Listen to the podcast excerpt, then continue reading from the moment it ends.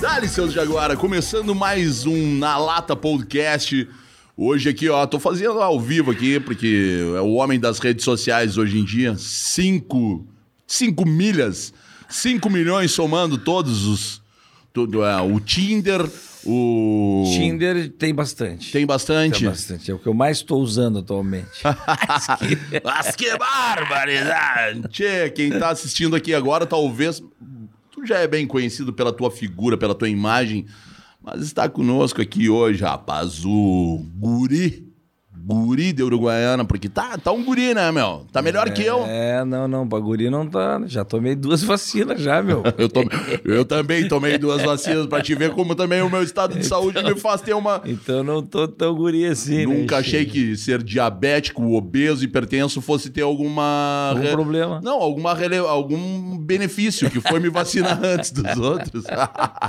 Cara, eu vou fazer uma breve apresentação aqui pra quem não conhece, que dificilmente não vai saber quem é o cara, mas é Jair Cláudio Kobe.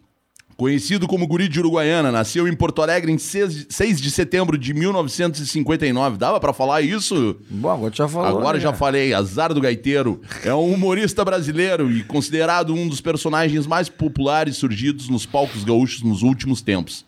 Trabalhou em diversas áreas até que em 2001 inicia na carreira artística com um show seriamente cômico. Baita nome, hein?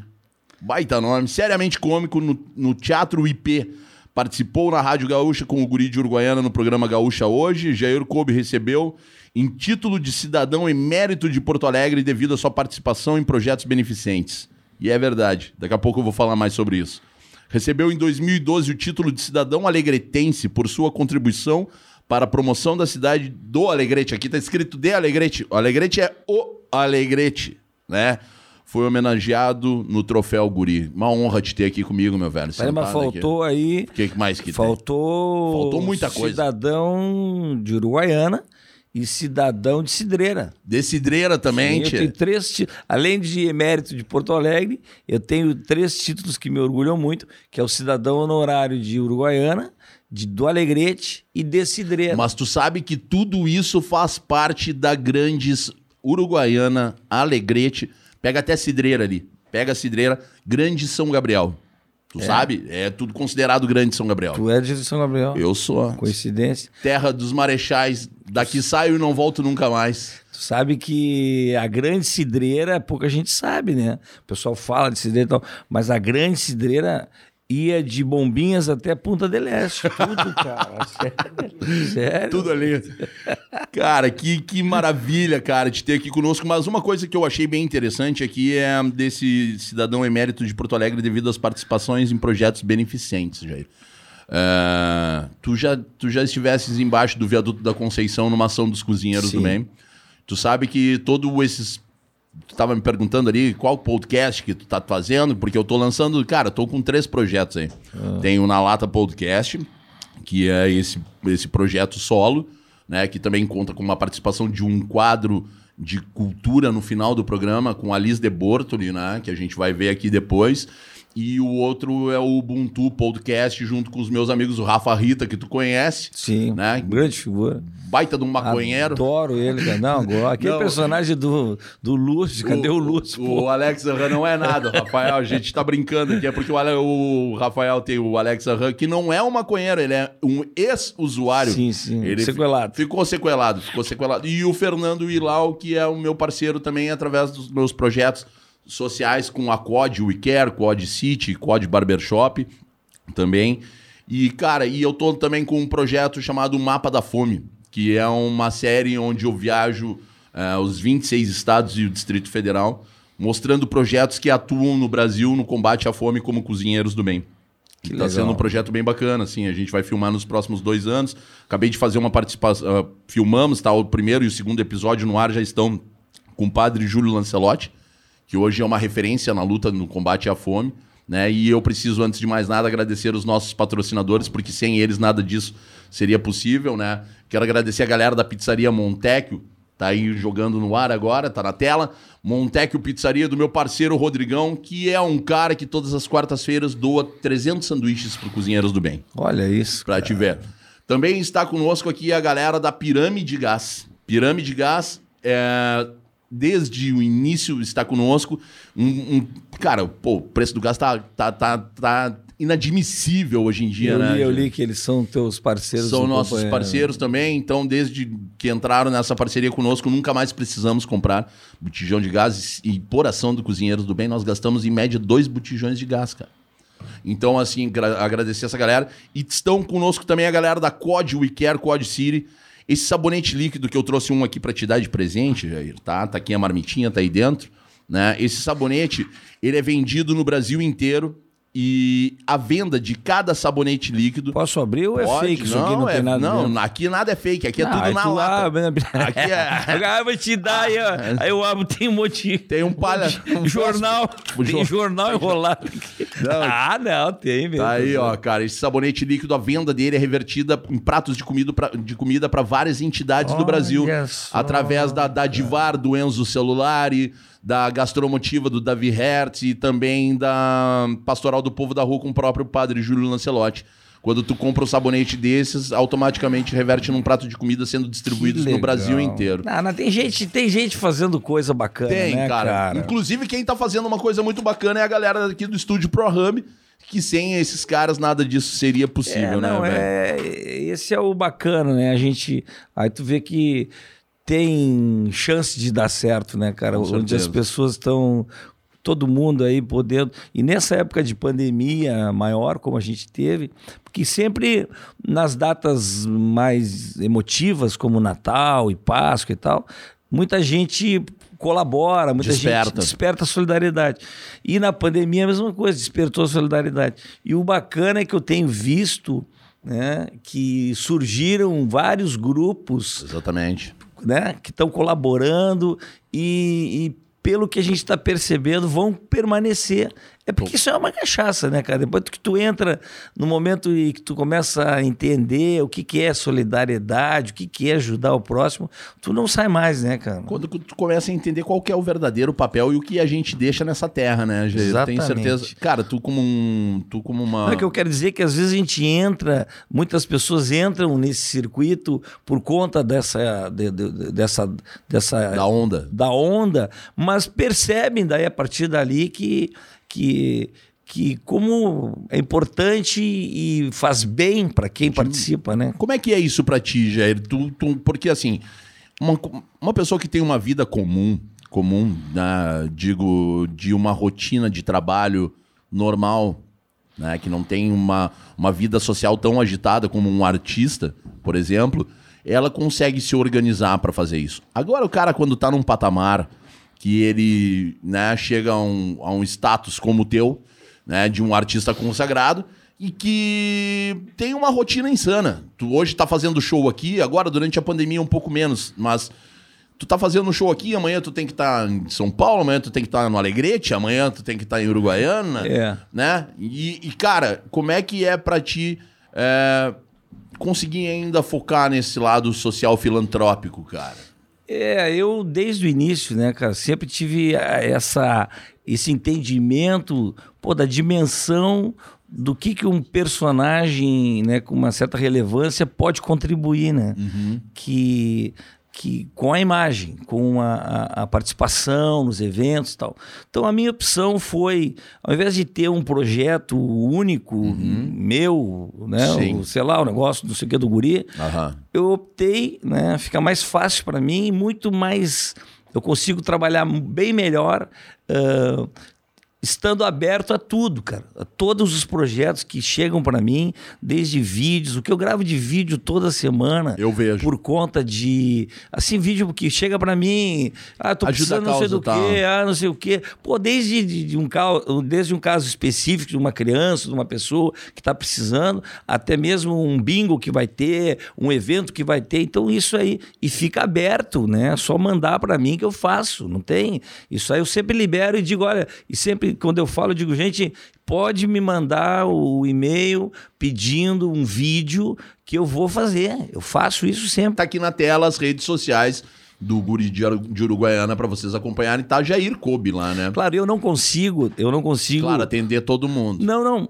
Nesse sentido assim, fazer vídeos para que as pessoas usem esse vídeo no, nos seus projetos, Sim, nas suas mídias, sim, ok. sim. Isso eu posso fazer. colocar no teu. No meu é impossível, porque Com senão certeza. aí, eu consigo, aí não, Não, não dá. desvia do cara, foco do entendeu? teu trabalho Muitas também. vezes muitas pessoas coloca lá, dá uma força, pede uma ajuda, não sei o quê. Aí não dá. Se começar a colocar, é tanta demanda Acaba que, o teu trabalho. Que acaba, eu não consigo. aí Vai confundir gente- e vai atrapalhar o meu negócio. Então, eu não posso atrapalhar o meu negócio também. Eu quero colaborar, mas para que eu possa colaborar, eu tenho que estar um, tem que ter um trabalho relevante para poder colaborar. Consistente, Então, assim, o que eu percebo é que eh, estou muito feliz de estar de, de, de tá encontrando muita gente fazendo projetos né, parecidos, assim, com o trabalho do Cozinheiros, que, cara, eu sou teu fã, por isso que, Pô. puta, eu sou muito fã, porque esse trabalho tá, tá contaminando muita gente, né? É verdade. E é importante. E olha, um detalhe que eu acho importante, assim, ó,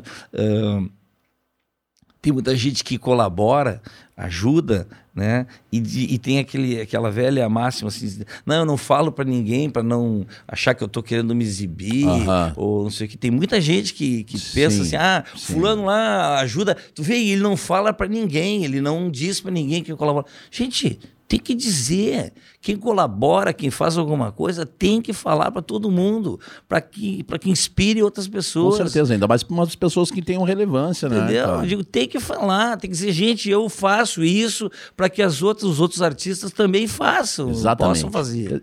Existe uma grande. Existe uma grande diferença, perdão. Existe uma grande diferença e, e- e se nota e não dura quem faz com uma segunda intenção. Quem quer aparecer porque quer se autopromover e tal. Eu costumo dizer, as pessoas falam, pô, eu já recebi muita mensagem dessa, pá, tu faz isso pra aparecer. Eu falo, cara, se eu fizesse isso pra aparecer, eu só pintava meu cabelo que é colorido. Eu faço isso há seis anos, inverno, verão. Cara, seis anos eu não tenho um final de semana com a minha família. E eu escolhi isso e eu acho maravilhoso, e tá tudo certo. Não tô, não tô me lamentando. Mas, cara, eu, eu também digo, cara, eu adoraria ter um- ser o dono da Amazon, por exemplo, e ter dinheiro pra acabar com a fome. Eu adoraria ter potência financeira, capital, para acabar com a fome no meu país ou no mundo, quiçá. Né? Ser um Bill Gates da vida que não divulga a- o trabalho que faz através da Bill e Melinda Gates, mas que lutam contra para, enfim, levar água potável para a África, saca? Mas, cara, infelizmente ainda o Cozinheiros do Bem, eu acredito que um dia vai ser grande aí, como outros projetos, como é, Greenpeace, né? Outras tantas grandes. Mas eu acho que, é infelizmente, ainda é necessário a gente tocar as pessoas para que elas se sintam sensibilizadas mostrando a verdade, que não é nada mais além do que a pura verdade. Pessoas que estão nas, nas ruas, hoje Porto Alegre tem mais de 7 mil pessoas em situação de rua. O Brasil tem hoje 19 milhões de pessoas que não sabem o que vão comer na próxima refeição. Então é necessário que as pessoas vejam a, ver- a verdade que muitas vezes se esconde atrás de uma película de um carro, né? Ou muito mais agora durante esse tempo da pandemia que as pessoas não saem de casa. Mas falar em isolamento social com hum, 7 mil pessoas dormindo nas ruas, não tem como, né? Es- Essas pessoas realmente são as que vivem o verdadeiro isolamento social.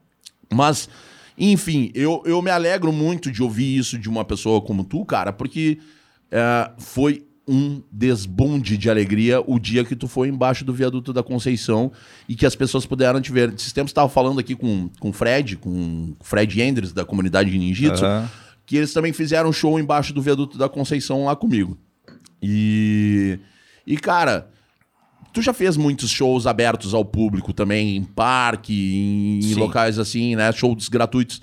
Mas essa população em situação de rua, muitas vezes nesses locais, mesmo nesses lugares abertos, não se sente à vontade de poder estar perto, porque muitas vezes está suja, né? Ou, enfim, não está não tá, ah, adaptada ao ambiente. E ali não, cara. Ali quando vocês foram lá, vocês foram para encontrar aquelas pessoas. E isso traz um sentimento de alegria e de pertencimento, de reconhecimento, que é o que é o grande barato, porque eu costumo dizer, cara, a gente faz comida para morador de rua só para usar como uma ponte para levar dignidade e ouvir essas pessoas. A comida é só uma ponte, só uma ponte. E, e cara, me conta uma história, cara. Tu, tu começou com o guri de Urubu. Vamos, vamos falar do Jair e do guri e que se misturam, porque, porra, cara, te, te ver sem o personagem é, é, é difícil não ouvir a tua voz e não ficar ligado ao teu personagem. Quando nasceu o guri de Uruguaiana? É, cara, eu veio da música, né? Eu, eu, na década de 80, eu participei desses festivais todos de música, Califórnia, todos os festivais, inclusive da Rede Globo, lá, o Festival dos Festivais de 85, Sim. tinha uma canção minha e do Sérgio Nap, e Nap, que foi meu parceiro há muito tempo, e a gente com o grupo Canto Livre, um grupo vocal bacana, né? Jovens universitários de Porto Alegre que cantavam música nativista, música gaúcha, Aham. participavam dos festivais e tal. Então, fizemos vários discos, participamos de muitos shows e tal, temporadas de show. E nesse depois casei, fui tocar minha vida também, porque eh, tem que sobreviver, tem que. Eu trabalhava em escritório de contabilidade, depois montei, quando casei, montei uma loja de confecção, depois botei uma fábrica, e aí foi. indo. tudo. Daí depois eu botei um restaurante, e assim foi, virei fotógrafo Porra. profissional. E aí, quando eu estava no restaurante, eu, criar, eu comecei a criar esses personagens. Criei o baiano, criei a dupla Caracu, uma dupla sertaneja, criei o mágico, o Sergei Baitabichovs, que falava castelhano e tal. E aí comecei o publicitário, o Maurício Ronaldo, e, e um gaúcho também, que era o gaúcho esse, que era o guri de Uruguaiana, mas não tinha nem nome. E aí criei vários personagens para brincar no restaurante. E depois aí, a partir daí, em tudo que é festinha de irmão, de, de parente, de amigo, pô, traz a tua mala aí com as tuas perucas, traz o teu violão, faz as tuas bobagens aí. Eu levava e fazia sucesso, daí começou a agradar muito. Eu digo, pô, velho, eu vou ter que dar um jeito de virar artista, voltar pro palco, porque é, pro palco, porque tava lá gramando e batalhando como fotógrafo, dono de restaurante e tal, e as coisas não estavam, tava tudo assim, né? Eu digo, não, para um pouquinho, tia. eu vou, vou virar artista. né? A história foi muito engraçada. O, o, o start mesmo, foi, o meu irmão era patrão um CTG e me convidou. Disse, não, vai lá, já aí, leva, traz a patroa lá, Silvia Helena, minha patroa. Sim. né? O nome dela é Silvia Sim, Helena. né? sim, Digo, sim. traz a Silvia, vai ter meio galeto e, um, e, um, e uma jarra de vinho lá, é de cortesia, vai lá, é de graça. Digo, pô, legal, sábado de noite, vamos lá. Traz a tua mala, traz teu violão. Digo, ah, tá. Cheguei lá. Bah, semana passada teve um artista aí, tu vê, cobrou 1.500 reais, né? cara? Fez um show bacana. Digo, pô, que legal, né? O cara cobrou 1.500 reais. E eu tô ganhando um galeta aqui. Eu aqui, não, mas tudo bem. mas daí, aí, tá, faz teu show lá. Fui lá, fiz o show. Quando eu saí, os caras, bah, mas teu show é melhor que o da semana passada. Aí o outro, no caminho, o outro, bah, mas o teu show dá de 10 a 0 no outro lá. Eu digo, opa, daí eu cheguei na mesa e falei, o cara veio aqui com 1.500 pila e eu cheguei, eu tô por meio galeto aqui, tem coisa errada aí, né? Sim. Eu digo, não, vou ter que ir pro teatro e procurei o Flávio Bica, o autor de Horizontes, Sim. meu amigo na época lá, e a gente Flávio. e daí a gente, daí eu digo, cara, me, me ajuda aqui, vamos, vamos fazer um fio condutor e vamos criar uma maneira de contar essa história no palco com esses cinco personagens aqui. Então a gente, aí ele me ajudou e a gente ah, lançou daí em novembro, em outubro de 2001, o espetáculo Seriamente Cômico, onde eu contava a minha história como artista, tal, Sim. músico, barzinho, baraná, e aí ia contando uma história que juntava e eu ia trocando de roupa no palco, era um show maravilhoso. E aí começou. Depois, logo em seguida, eu fiz uma parceria com o André Damasceno, e aí a gente estreou Humor em Dose Dupla, Boa. né? Que foi um espetáculo, assim, tem um sucesso Isso é em bárbaro. que ano, também. cara? 2003 a 2007. Aham. A gente fez humor em dose dupla, bombou, teatro, tudo. E aí, 2008, eu digo, não, para um pouquinho, eu vou lançar o Guri de Uruguaiana, o show solo do Guri. Porque estava tendo muita procura, né? Sim. Mas o, o, o- a, a minha visibilidade com os personagens aconteceu quando eu estreiei em 2001 e 2002. Início de 2002 eu já comecei a aparecer no Bom Dia Rio Grande com o Paulo Borges. Com o Paulo Borges. Toda sexta-feira tinha uma resenha ali de brincadeira. E aí eu comecei, cada semana eu fazia um personagem. Fazia o baiano, fazia o mágico, fazia o. Eu lembro o, disso. O guri de Uruguaiana. Aí tive que botar um nome pro personagem, tinha que dar um nome, né? Digo, pô, mas e agora? Como a, a história do guri desse gaúcho começou com uma paródia da música Guri, Uhum. que é de Uruguaiana. Os autores são uruguaianenses. o cantor, viu? O, o cantor, o César Passarinho, uruguaianense. Ganhou a Califórnia Uruguaiana, uma música bem lá da- de Uruguaiana. Então, e a, e a, a brincadeira era uma paródia, um- uma história, um sketchzinho que falava de Uruguaiana. Eu digo, pô, vou botar guri de Uruguaiana. Aham. Daí, vamos fazer. E aí deu certo. Pegou. Pegou. E da onde? E, e o Licurgo veio da onde? Quando eu estreiei em 2008 o, o show solo do Guri, eu digo, pai, eu precisava de um ajudante, assim, que não falasse, né? Sim. E eu conheci um cara que se chamava Licurgo, lá em Capão da Canoa, e ele era de Uruguaiana. Eu digo, pá, o dia que eu fizer um, um personagem, um ajudante, vai se chamar Licurgo. Esse nome é, maravilhoso. bom, é bom, é bom, é fantástico. E aí virou o Licurgo, o Licurgo não fala. E daí, quando estreou, ele, ele vestia exatamente igual ao Guri de Uruguaiana. Sim. E só que daí um dia eu botei uma peruca diferente e ficou com a franja e digo, ah, mas parece um emo. Foi bem na época do emo, né? Sim, 2008. sim. Tava estourando o negócio do, do- da tribo, do movimento emo Sim. e tal. Aí ficou assim, eu digo, bah, mas para que vira, vira o teu... Entrando no palco, entrando no palco, eu digo, cara, vamos trocar essa peruca aqui. Eu tinha uma peruca da dupla Caracu, que era estilo Chitãozinho Chororó. Aham. Fui lá na mala, peguei, enfiei na cabeça dele, ficou uma franja assim. E eu digo, bah, mas parece um emo, cara. Eu digo, parei um pouquinho. Daí virei o lenço, né? Modernizou o Galdério. parei um pouquinho, pega meus anéis aqui, bota aí, entra assim. Aí ele entrou. Aí eu digo, pá, mas funcionou esse troço aí, né? tia? Cara, Vamos comprar umas botas roxas pra ti. Daí a gente foi gente comprar uma bota roxa pra ele. Daí a gente botou- trocou as botas de couro por uma bota roxa, encheu de anel, de, de corrente, e pronto, virou o gaúcho emo. Quando começou isso, quando tu começou a aparecer na RBS, tu pensou numa em expandir a tua carreira a nível nacional eh, e, e de levar, porque tem aquele lance do, do, do- de muito de caracterizar muito de de dizer que o gaúcho tem essa essa visão muito muito arrastada, ou sempre as piadas de gaúcho gay, de que. Né, porque sempre quando fazem piada com gaúcho no, no resto do Brasil, o gaúcho é gay. Né? Não sei porquê, não sei até onde que isso ainda continua tendo graça de, de fazerem esse tipo de humor com o gaúcho, porque não há problema nenhum também, né, em ser gay. Inclusive, o Cris Pereira faz muito bem o personagem dele, que eu acho fantástico. E tu, tu- como é que foi esse, esse, esse pensamento pra ti, assim, de tentar. Cara, como é que eu vou sair daqui agora? Porque. Né, o Guri de Uruguaiana se tornou uma referência no Rio Grande do Sul. Só que hoje, cara, pô, hoje, através das redes sociais e através do teu próprio trabalho, tu, tu tem uma visibilidade a nível nacional aí. É, Tu teve propostas de sair daqui? Sim, foi o seguinte, cara. Quando eu estreou em 2008, fez um sucesso tão grande e que eu lotava o teatro, começou. A, tu vê, a gente fazia ah, Florianópolis lotado, Curitiba no Guairão, mais Guairão. de 12 mil pessoas lotado. Teatro sempre. Guaíra. Te lotou seis anos seguidos o Guairão, todo ano ia lá e lotava.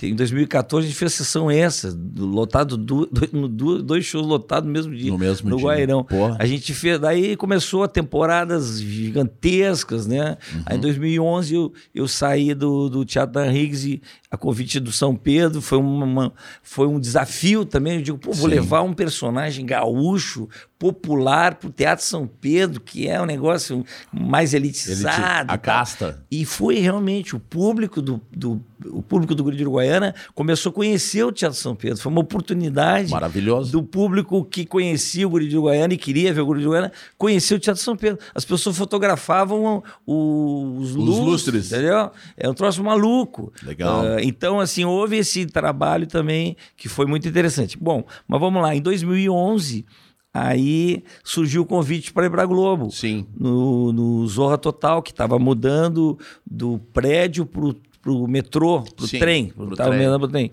E aí foi quando surgiu o convite, o Maurício Sherman me ligou e me convidou. Pô, fiquei super feliz, né? Digo, pô, um- um reconhecimento nacional e tal. E aí. Ah, Bom, vou contar essa história. Essa história é um pouquinho comprida, mas eu acho que vale a Conta pena. aí, conta que aí. Essa história Fica é à boa. vontade. História é o, boa. o grande barato do podcast é que a gente não tem hora pra começar nem pra terminar. Essa história é boa, cara. Conta aí. É, eu vou contar um pouquinho antes, então. Tá. Eu fui fazer um, um- um show, eu fui fazer um- uma entrevista e tava o Carlos Simon. E aí a gente conversando no final, e tinha acontecido um fato uh, num show, né, e que estava me, me incomodando, que um senhor chegou para mim e disse assim, ah, tive... Foi me ver no show e depois na saída ele foi conversar comigo, na hora da foto, ele disse assim, pá, a gente teve... Eu e a minha esposa estivemos lá no Ceará, lá tem muitos shows, né? Diariamente tem shows. Sim. E eu tava num show e perguntaram, tu é da onde? Tem alguém, não sei da onde? O senhor é da onde? Me perguntaram para onde ele era. Ele disse, ah, eu sou do Gaúcho. E começou, o cara fez o show em cima da sacanagem do gaúcho, do gaúcho gay. Sim. Incomodou aquele cidadão e a Claro. esposa. E aí ele me disse assim: no outro dia a gente ia assistir um outro show. Eu falei, eu combinei com a minha esposa assim: se perguntarem de onde a gente é, a gente vai dizer que a gente é mineiro. Aquilo aí me, me incomodou. Eu digo, mas para por quê, cara? Um gaúcho um- ter que dizer que é mineiro por conta de. Pra evitar piada Evita- homofóbica. é, piada. Eu digo, mas que coisa chata isso, né, cara? Conversando com o Simon naquela ocasião, num, num evento que a gente estava, e o Simon relatou que aconteceu com ele na televisão, quando ele chegou na televisão como comentarista de uma rede lá, pediram para ele modificar o sotaque dele para ele ser mais paulista no sotaque. Ele ficou muito indignado também com essa história. Sim. Como assim? Como se o padrão fosse meu entre Rio e São? Paulo. Mas o que, que é isso? E aí, naquele dia, a gente combinou assim, entre nós: olha, Simão, acho que a gente, dentro do nosso espaço, a gente tem que eh, brigar por isso, sabe? Isso aí tá chato, tá incomodando ah, muita gente, muitos gaúchos no Brasil inteiro, no mundo inteiro, estão sendo incomodados com essa brincadeira, né? Passado isso, logo em seguida, me convido para ir para a Globo. Eu digo, pô, que legal. Aí, quando chegou, era dia 18 de abril de 2011, na segunda-feira, era a gravação. Todo o elenco lá no Rio. Chegou na sexta-feira, na quinta-feira, não, eu me digo, não, pera um pouquinho.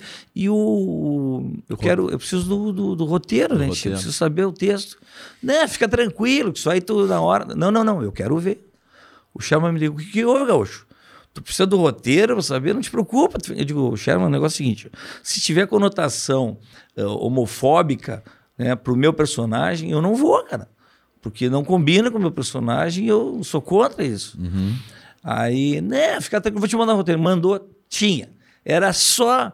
E como o texto do programa ia ser escrito pelos redatores deles e não, e não por mim, eu ia ficar na mão dos caras. Eu digo, não, não, não, não vou. Mas como não vai? Não Na sexta-feira. Na sexta-feira, a, a secretária me ligou e disse: "Mas como que tu não vem se é segunda-feira? Eu digo: olha, não vou. Pega alguém aí, fantasia de gaúcho e faz. Agora eu não vou.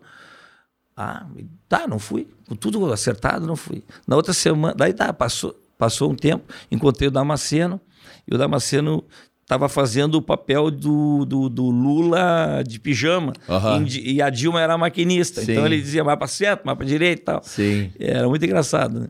E aí ele me encontrou num evento que a gente fez, junto com o Paulinho Micharia, inclusive, a gente estava num evento e o André falou assim, pô, arrumaram um artista lá e, e fizeram o gaúcho, esse gravaram lá, arrumaram um por lá e fantasiaram de gaúcho e, e fizeram. Já tinha gravado. Já tinha. Aí, digo, vou fazer o quê, né? Passou mais uma semana, me liga de novo, ó, vem pra cá que o Chama quer falar contigo, quer uma reunião contigo. Aí eu tô na reunião lá no Rio com o... Cara, naquela ocasião eu tinha um mudaréu de produtos, eu tinha, tinha até máscara de carnaval, tinha tudo, tinha Sim. mais de 20 produtos. Levei para mostrar a grandeza do personagem. Eu disse, "Tchê, eu tenho esse tamanho aqui lá, né? Tenho, tô lotando teatro, como é que eu vou... Não posso... Alterar o meu isso personagem. aqui." E ele, mas por que? Aí o Niso Neto era um dos redatores, filho do Chico, que já me Aham. conhecia do Risorama lá em, em- o evento do Diogo Portugal, maravilhoso, Sim, que tem em fantástico. Curitiba. Aí a gente já se conhecia de lá. O Niso perguntou, mas vem cá, Jair, ah, que história é essa? O que que tem? Isso aí é antigo, esse negócio de gaúcho, viado, isso aí é antigo. Eu digo, não. Mas um pouquinho, existe a história de Pelotas, por conta das charqueadas. Explicou pra assim eles, como o contou, com Campinas, o café, para os, os filhos iam para Filhos iam pra fora, iam pra estudar na Europa. voltavam cheios de comendo com, Com talher, lenço, com, né, né, com babado nas mangas Com e tal. certeza. E aí o, o gaúcho pelo duro já chamava de viado, é fresco. Na Sim. era fresco. Fresco. É. E então pegou essa fama por conta disso, mas tem, tem a história que conta. Com certeza. Mas eu, daí eu disse assim, mas o gaúcho viado foi colocado aqui dentro da Globo pelo Cacete Planeta. Não, mas sim, pelo Cacete Planeta, o Cacete Planeta que inventou essa história. Sim. Né? E foi mesmo, né?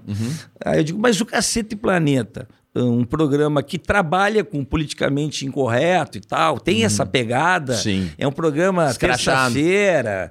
tará. Agora, vocês trazerem essa questão pro, pro, pro Zorra Total, que é um programa de sábado à noite, depois da novela, um programa da família, papapá, isso aí. E outra, essas piadinhas ah, não, não funciona mais, não Nem tem graça cabe. nenhuma.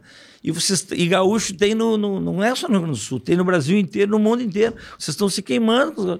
Aí o Sherman tinha nove redatores, assim, na sala. E o Sherman e eu na mesa, assim, como a gente tá. O Sherman pegou, bateu na mesa, virou para todo mundo e disse assim: tire esse gaúcho viado do trem. Foi essa o que o Sherman falou. E já estava gravado, já tinha alguns programas gravados, mas não tinha estreado ainda. Sim. Passou uns 15 dias, estreou o programa. Não tinha o gaúcho. O gaúcho aparecia como figurante, porque como é gravado Sim, tudo tava junto, todo mundo junto, aparecia Então, ele. realmente não... ah, eu fiquei... Olha, foi assim uma, uma, uma fase uma, da minha carreira, um fato muito relevante, porque aquilo que a gente tinha se proposto naquela resenha lá com o Simon, de dentro do nosso... Segurar, manter. Dentro do nosso espaço, da nossa... ah, ah, tentar que isso não continuasse, eu consegui. Tirei o gaúcho do trem e a gente permaneceria mais um bom tempo com esse tipo de piadinha, entendeu? Que ótimo, cara. Que não agrada a ninguém, não tem. é, O, o gaúcho, tu passa Santa Catarina, cara, fala que é gaúcho, já vem piada. Sempre, sempre. Sempre, no Brasil Sempre, inteiro. sempre. A gente não percebe que a gente está aqui, né? Mas quem tá fora, quem viaja, sabe isso. que Como fazem falando. piada de português aqui, que português é burro, gaúcho é gay no Brasil inteiro. E, e, e como se fosse um problema ser gay, né? É, é, e- e acho, acho que é esse, esse momento que a gente vive, e eu acho que esse despertar que vem, vem acontecendo nos últimos anos de, de, né, de respeito, porque as pessoas falam, ah, mas isso é besteira porque é piada, porque é bobagem. Cara, ah, se a gente pode evoluir, se a gente pode mudar, a gente, a gente deve. E que Claro. bom, e que, bom que, que as pessoas que representam todas as classes e todas as bandeiras hoje conseguem se impor. Tu acha que tem o limite dentro do humor eh, de respeito? Ou tu acha que quando a- quem fala do outro lado, por exemplo, o Jair pode fazer uma piada com gay porque convive com gay e vai estar tudo certo? Ou tu acha que tu tem que botar o pé no freio realmente? Porque, como tem o, o Baita Bichovski, que é uma coisa saudável. É uma coisa saudável.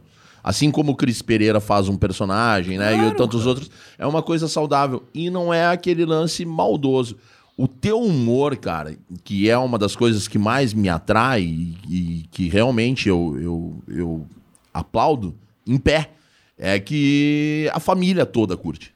E hoje em dia, que tem essa galera de- que também daqui a pouco eu vou chegar nessa pergunta que eu quero saber de ti, como é que é esse momento de se adaptar para esse novo momento de stand-up comedy, mas tu como um cara da família, da, da família da família base ali, que a criança tá assistindo, que a mãe tá assistindo, que a irmã adolescente tá assistindo, que o vô tá assistindo, tu te tornou uma referência. Tu, tu às vezes te prende em não poder criar um roteiro mais, Sim. mais solto por conta disso, por respeito Claro, a essas claro, pessoas? exatamente. A gente está sempre eh, tendo esse cuidado, né? Uhum. Porque é uma opção. No momento que tu, tu criou um personagem que tem esta linha de conduta, né? então a gente é fiel a essa linha de conduta. Até mesmo quando eu digo assim, quando tu cria um, um personagem, ele tem que ter um entorno. Ele, se ele é se ele é honesto, ele é honesto. Se ele é desonesto, ele é desonesto. Se ele é mulherengo, ele é mulherengo. É- E aí tu tem que manter isso para que Criar o identidade. cria uma identidade, Identidade. até mesmo visual. Sim. Eu acho assim, eu sou do, do, do- do tradicional. Sim. O visual tem que manter o mesmo. Se a camiseta é preta de manga comprida, é preta de manga comprida, não é de manga Sempre. curta. Sim. Entendeu? Se o lenço é vermelho, é vermelho. Não Sim. é rosa nem, nem é branco. Não. Ele é vermelho. Eu procuro manter o personagem. Por isso que vai criando uma identidade. O personagem Guri de Uruguaiana, ele existe com esse mesmo formato, essa mesma identidade Desde visual desde o início. Nunca É uma, mudou. é, tu, é a, tu é a tua própria logomarca. Entendeu? Eu- então eu, eu sempre digo, tem que pre- permanecer com a mesma identidade. E o entorno é a mesma coisa. Se ele é casado, ele é casado. Ele é casado com a Silvelena, ele é casado com a Silvelena. Se ele sacaneia o licuro, ele sacaneia o licuro. Sim. De vez em quando ele dá um. faz um carinho, mas depois ele já dá uma Sempre tem. entendeu? Então, é, eu acho que esse, esse universo do personagem, eu acho que é muito importante a gente ser fiel, né? E quanto a isso, o personagem tem essa característica de ser um personagem da família. Sim. Entendeu? Então ele tem os princípios, ele não fala sobre futebol, ele não fala sobre política, ele não fala sobre os acontecimentos que, que estão por aí, seja quaisquer, ele não fala, só os que não comprometem nada, entendeu? certeza. Ah, mas é em cima do muro. Tem gente que acha que o artista tem que se, se Posicionar. se posicionar. Tem artistas que se posicionam ok. Mas, tem cara, partir- personagens que, que são mais ácidos, Sim. que, que, pá, que Sim. vão fundo, Sim. entendeu? Ok, cada um tem. E tem Respeito. o seu público. Claro. Cada um. Eu não posso confundir o meu público. Meu público vai ali para assistir o personagem e aí chega lá e ouve uma, uma, uma história. Quem tá indo política ali- é. Ou, ou escatológica. Foge completamente do roteiro, do texto do, do personagem. Quem tá indo buscar, tá indo buscar alguma coisa leve, e eu acho que é isso que a gente precisa hoje em dia, né? Não, e tá tão Porque complicado, hoje cara. tudo é politizado. Tá tão complicado porque nas redes sociais hoje em dia todo mundo tem voz, né? Todo mundo pode dizer gostei, não gostei, Sim. xingar e tal. Sim. Então a gente tem E que o tá efeito manada vem junto. Cara, a gente tem e essa tá se- onda de o cancelamento, E a gente né? tem que estar se policiando o tempo todo, né? Isso, isso é uma parte mais complicada, porque tu tem que estar sempre, né? Se tu for, faz uma história no jornal, por exemplo, a gente tem toda uma página, a contracapa do, de sábado do Diário Gaúcho Legal. há mais de quatro anos. né? Então tem que cuidar. Se faz uma piada de gordo, ah, não, às vezes, não, mas é gordofóbico. Se faz não sei o quê, mas para aí, tia, tudo é. Tu não vai sabe? fazer piada de. Eu faço, eu falo tô que a Silvia Helena tem problema de gordura localizada, Localizada no, no corpo, corpo todo. todo. São piadas que vão fazendo parte do universo. Mas As é pessoas- saudável, mas tu sabe quando o cara tá falando por, por uma brincadeira e quando o cara tá Claro, querendo pegar de Agora, forma tu pensa bem, tu vai num site, tu vai num Facebook de um artista que, que, que tem essa característica. É um personagem, né? Eu sempre brinco assim, é um personagem que tem um bigode colado, que tem uma peruca, tá todo mundo vendo que é um personagem Sim. e que ele é gaúcho, que ele preserva as coisas Gauchão. do gauchismo e tal, Aham, aham. né? Aí faço uma piada dizendo que, ah, mas me caiu os butiá do bolso, tchê. Eu vi aqui, olha só, e posto uma foto no Facebook do, de, uma, de uma bandejinha de bergamota descascada. Ah, mas mas, isso- tchê, mas tchê, tu não sabe o que foi, rapaz. Um monte de gente começou, ah, mas que, o que, que é isso? Tem gente que tem dificuldade motora, que só pode comer bergamota se tiver descascada. Mas para aí, mas aí também... É- é aí difícil lidar com isso, é difícil. Quando caiu aquela estátua da van, Aham. Aí existiu um meme que nem foi a gente que criou, que tem muito disso. Às vezes tu pega um meme que já existe Claro. e põe um, um- um- A tua legenda. uma- a minha legenda, mas já tá ali. Isso às vezes gera confusão também, porque às vezes tu pega, um- às vezes tu cria um, tu pega um, um meme que já existe Queria uma briga com o cara que, É. do meme. tem uma que eu vou te contar dessa. Essa do meme do, da, da, da, da estátua. estátua. caiu. Aí todo mundo colocou o laçador, um estátua, o gauchão, já passou quantos mil anos 300 aí, mil e não, anos. E nunca caiu. Aí o outro lá veio e recém veio e já caiu. Quer dizer, essa foi a piada. Pô, nada melhor do que o guri de Uruguaiana falar isso. Com certeza. Chega aqui, ó. Isso, né? Isso sim é uma estátua. do céu, tchê. Começou um tal de... Ah, mas ele já era emprego. Como é que tu fala um negócio desse? Comunista. Mas, tchê, eu Te troço... cham- Não te chamaram de comunista? É, rapaz, daí uma hora depois a gente teve que fazer um texto, né, pra Explicando, colocar. porra, mas, sim, só dizendo, pô, cá, tirar eu não vou tirar porque não tem sentido Com tirar. certeza. Mas a gente fez um texto dizendo, gente, pô, assim, assim, assim, assim. Mas tu vai num site de um, de um- de um personagem de humor que tem com essa característica do gauchismo. Tu já tá sabendo o que tu tá esperando. Uhum. Claro. Se eu quero...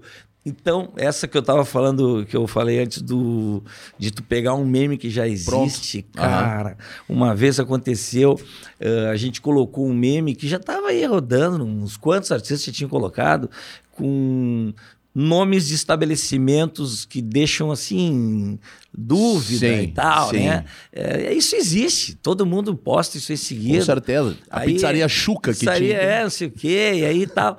Isso, aí saiu um meme esse e a gente colocou. Tinha umas 30 fotos de vários. É, dava uma foto, já dava outra, dava outra. Sim. A gente nem colocou legenda, a gente pegou e Só só, replicou. colocou coisa. Tomei um processo em Curitiba. Tu tá falando sério. Eu tive que ir e ele botou no meu nome pessoa física. Eu não tinha nem como mandar representante, porque não era Representante. pessoa jurídica. Jair eu tive come. que Eu tive que ir com advogado, paguei advogado, paguei hospedagem, avião. E era lá o fórum, tive que ir lá. Sentou eu na frente do, do. Eu e o advogado, eu não abri a boca, né? Uhum. Eu fui até lá para não abrir a boca.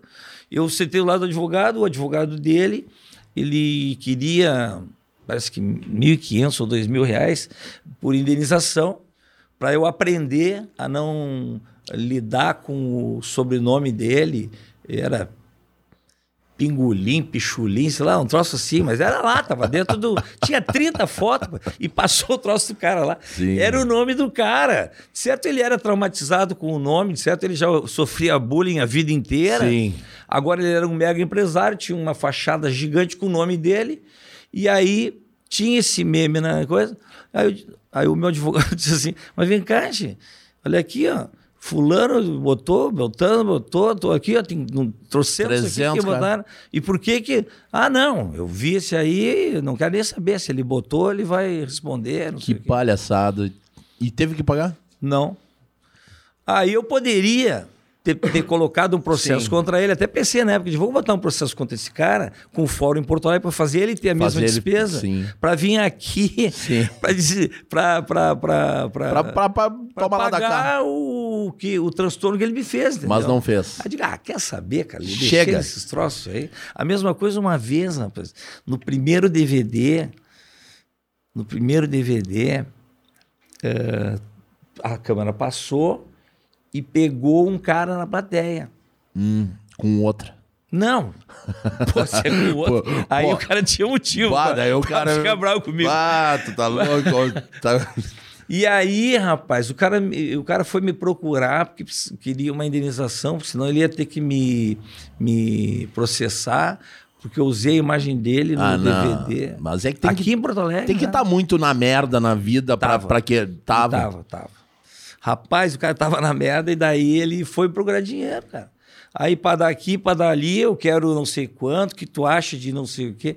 Foi uma coisa assim ridícula. Paguei 500 reais pra ele. teve que pagar Paguei para fiz um documento, ainda paguei para advogado para fazer um documento para ele assinar para me livrar daquele troço. seguinte, agora tu vai assinar aqui o documento, nós vamos usar a tua imagem pro resto da vida agora. Nós vamos fazer um meme contigo pra cada coisa. São coisas que podem acontecer, né? Tanto que agora os ingressos de show ao vivo, quando tu compra o ingresso, tu tá assinando que a tua, tua imagem pode ser usada. Com certeza, não, tá. Sério? Sim.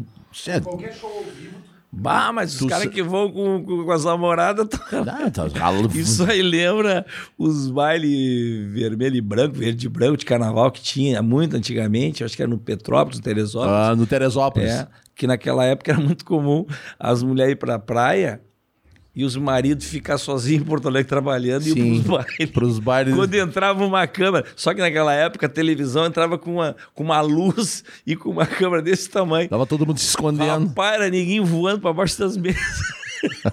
tô falando, eu nunca fui nesses. É, é, pô, já ia Não, dizer, senhor né? Helena, eu nunca fui nesses bailes, só tô dizendo que me contaram isso. Tchê, olha só, cara, outra coisa que eu, que, que eu tenho muita dúvida aí, cara, da, da figura do guri de Uruguaiana é o lance do, do Alegrete, cara, né, da, das paródias, cara, de, de ter transformado todos os maiores hits mundiais, isso, isso é- ninguém complicou contigo com essa daí? Acho que não, né, meu? Começou, ah, começou de brincadeira, claro. Qual que foi a primeira que Eu fui fez? fazer um show.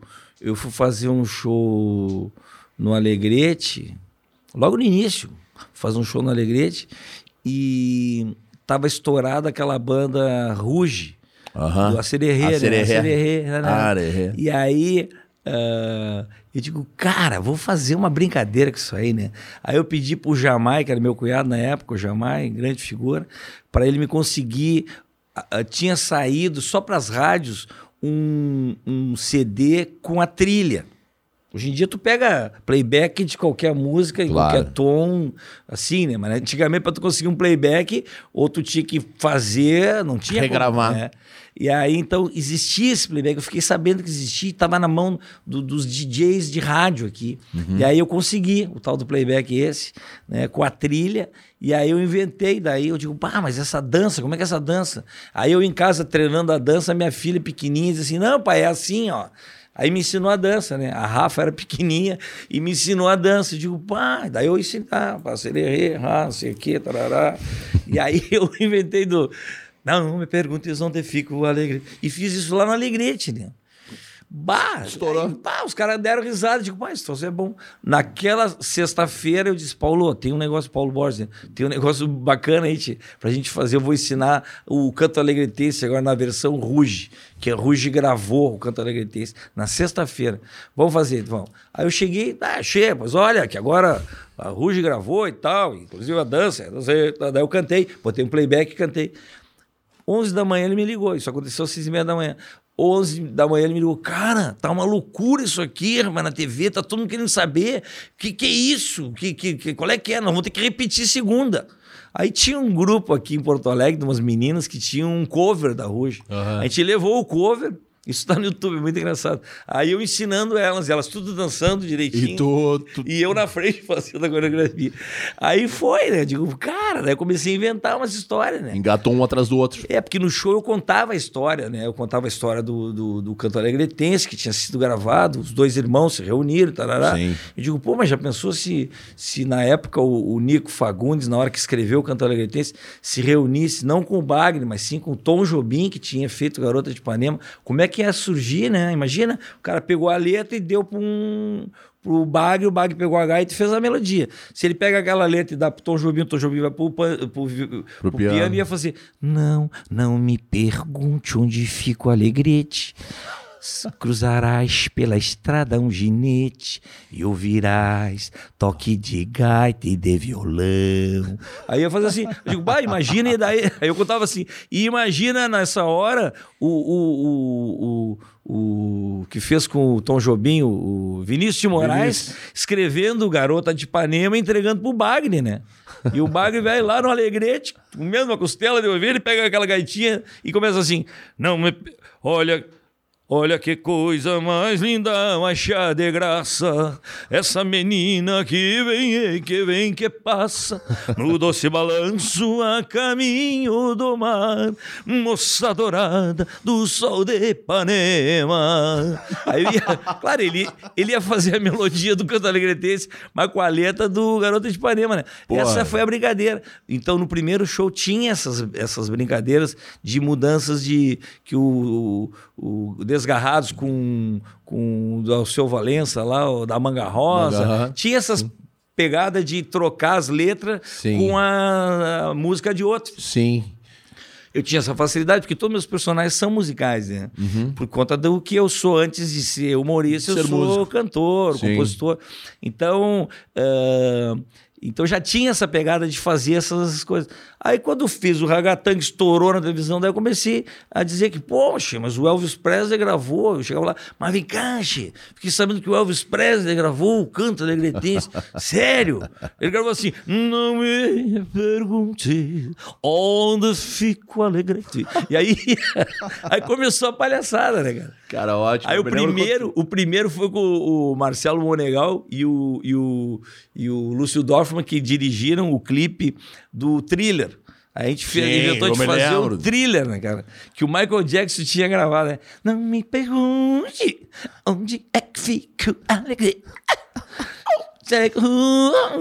Um do teu próprio coração. E cruzará. E fazia. Fazia- É. E aí a gente começou a ensaiar, fazer. Cara, eu peguei um CTG, peguei a invernada do CTG.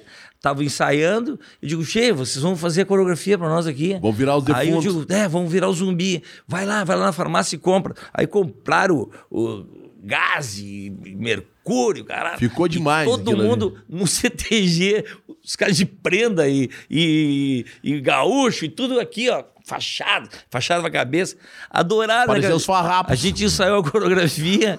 Parecia a Revolução A gente começou a gravar isso num CTG lá no Partenon, depois da- do, do ensaio deles, depois das 11. Fomos até às 5 da manhã, cara, gravando aquele troço lá. Estourou.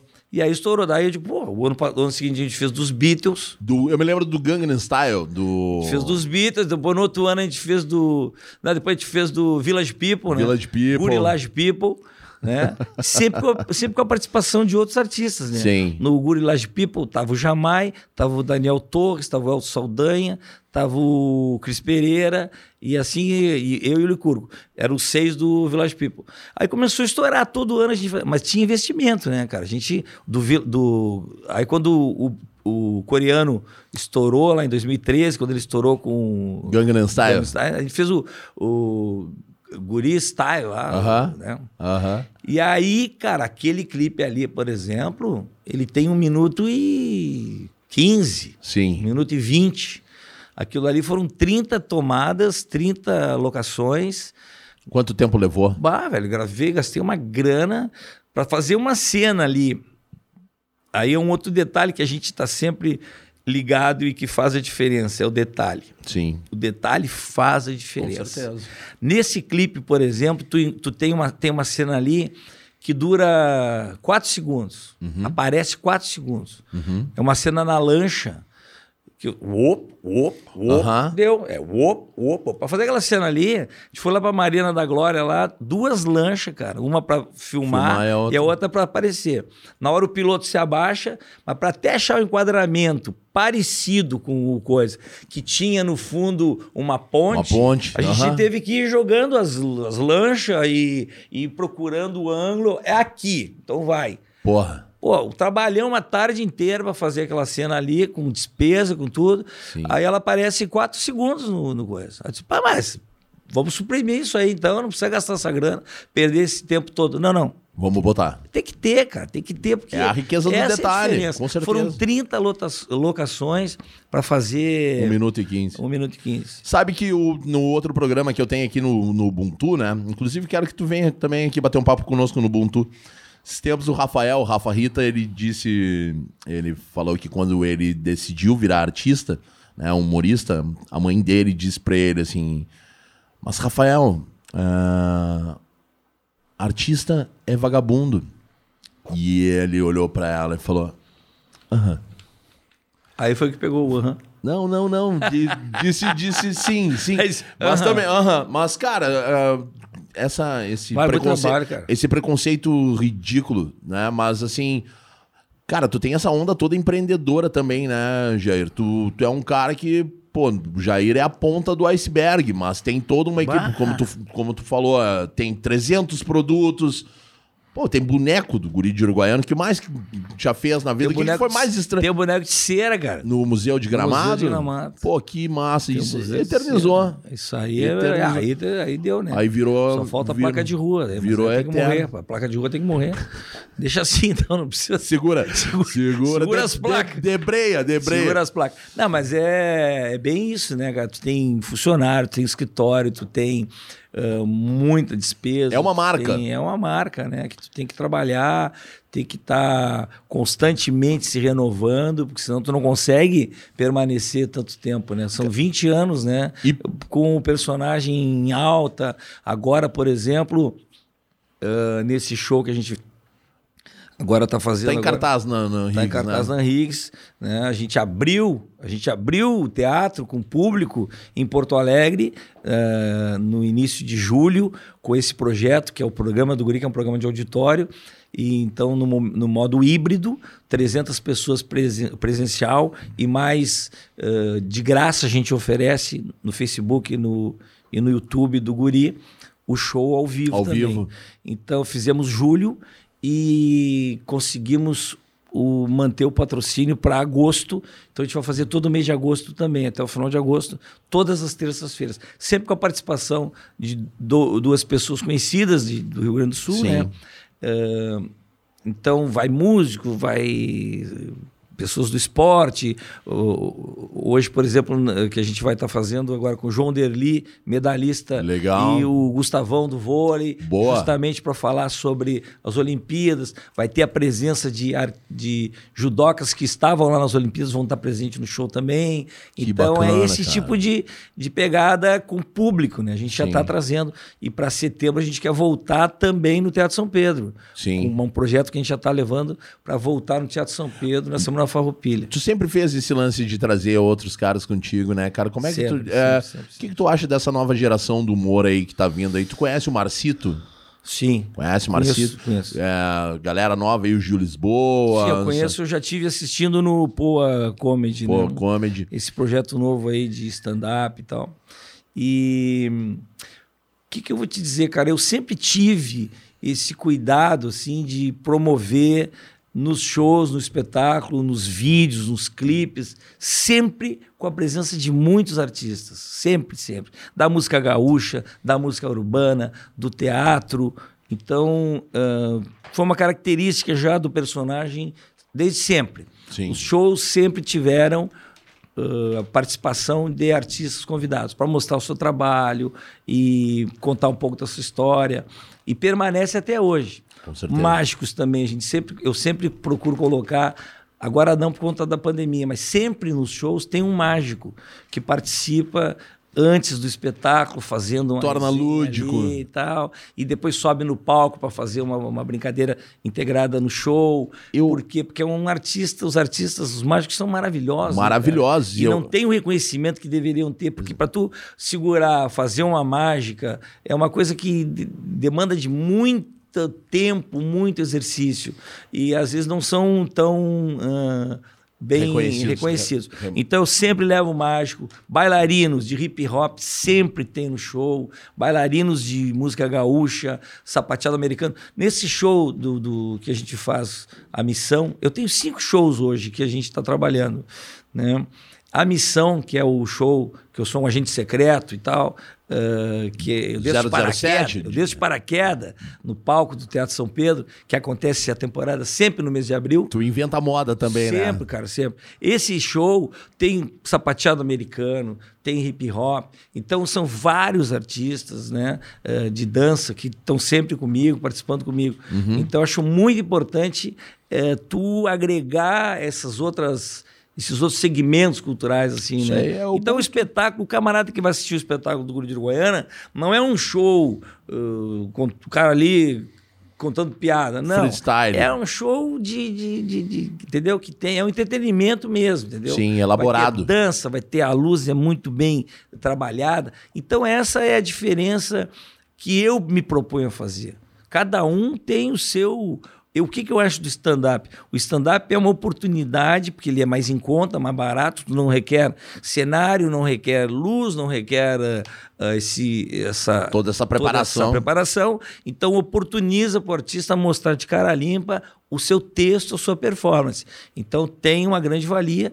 O grande. ah, o cara que fez o stand-up no Brasil em 2004, 2005, 2006 foi para a Globo, fez aquela participação no Faustão e foi um sucesso, é o Diogo Portugal. Aham, e claro. através desse do projeto dele lá do Discorama foi que ele promoveu tudo isso aí, cara. É o grande cara do stand-up, entendeu? E é meu amigo, eu já fiz Uhum. O Diogo Portugal tem um lance legal que são os três do Sul, não é? Sim, Ele os do dirige- Sul é maravilhoso. Maravilhoso. Já o participei com eles Irineu. também. É, pô, essa galera é muito o tio boa. do O tio do gaúcho Ah, lá, eu vi, reclamando, eu vi, eu vi, reclamando, cara. é que acha, mas que palhaçada é essa, Eu louco? vi, eu vi. Então eu o. Diogo me convidou para fazer parte também lá, foi bem bacana. Então o stand-up oportuniza, né? Até porque o, stand-up, tu, se tu tem 15 minutos de texto, Sim. tu já consegue, junta com mais três, já bota quatro com 15 minutos, já faz um show. Faz um show. Então, a partir dali, tu vai montar mais 15, vai, aí tu vai dividir com dois, Abre assim por portas. diante. Quando tu vê, tu tá aí eh, fazendo o teu trabalho solo bacana, né? Cara, eu vou, eu- tu gosta de mágica, então, né? Vou fazer um negócio seguinte aqui. Eu vou em dois estalares, estalares, estalares de dedos. Eu vou fazer uma mágica que eu tenho certeza que tu vai gostar. Quer ver? Olha só. Uma, viu? Que eu sei fazer. Olha. Gostou? E agora mais uma. Tcharam! tu viu, rapaz? Também sei fazer mágica. Olha. Quero agradecer aqui também conosco nossos apoiadores da Severo Garage, Severo Burger e Rango. É bom tá? esse rango. Aos meus queridos amigos Fetter, o Hélio. Cara, pô, a gente tá falando aqui, demora a falar, tenho certeza que tu. E, e tem um outro lance da mágica, né? É aquele que a gente faz aqui, o joguinho do copo. Tu nunca foi pra Ribeira? Na década de. Na década de 90, que tu parava ali na esquina da. Mas aqui na Pastofante que tem isso. Mas eu nunca peguei uma tampinha daquelas, né? Como era ligeiro. Aí, meu galo, ó. Tá Ih, quentinho, quentinho, rapaz. cara. Os caras da. Severo aí, agradecer. Severo, burger, rango e tudo mais, Dá cara. pra comer assim Com já, certeza. né? Esse aqui também não é de mentira, cara. Tu achou o que é que É, era? eu já achei que era de papelão também, cara. Olha aqui, cara. Esse aqui é com pãozinho australiano, cara. E Cara, meu qual será? São nossos grandes parceiros também. Olha aqui, olha aqui. Deixa eu ver. Tá Deixa eu ver bonito, hein? Pô, cara, isso aqui é, pra mim é o melhor Tá hambúrguer. bonito esse. Melhor hambúrguer que tem em Porto Alegre disparado, cara, da Severo Burger e Rango. Aí o louco de fome, quero me larga um...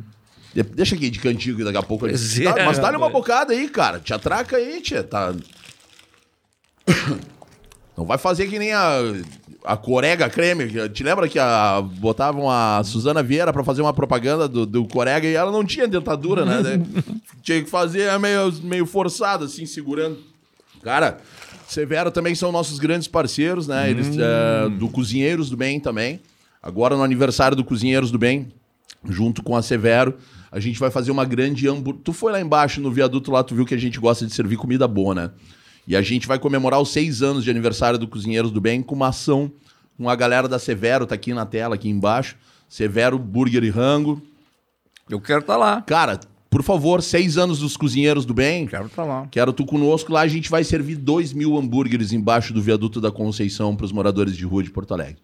A gente já fez churrasco, a gente já fez pizza, a gente já fez de tudo, mas burger, que é um negócio que eu sou apaixonado, que eu- na minha história da gastronomia veio com hambúrguer, né? Tem, tem um hambúrguer tatuado no braço. Pena que esse aqui não dá pra comer. E- mas, cara, e eu só tenho a agradecer a galera da Severo. Eu vou comer daqui a pouquinho aqui, porque depois que eu começo a comer esse aqui, eu não consigo parar, cara.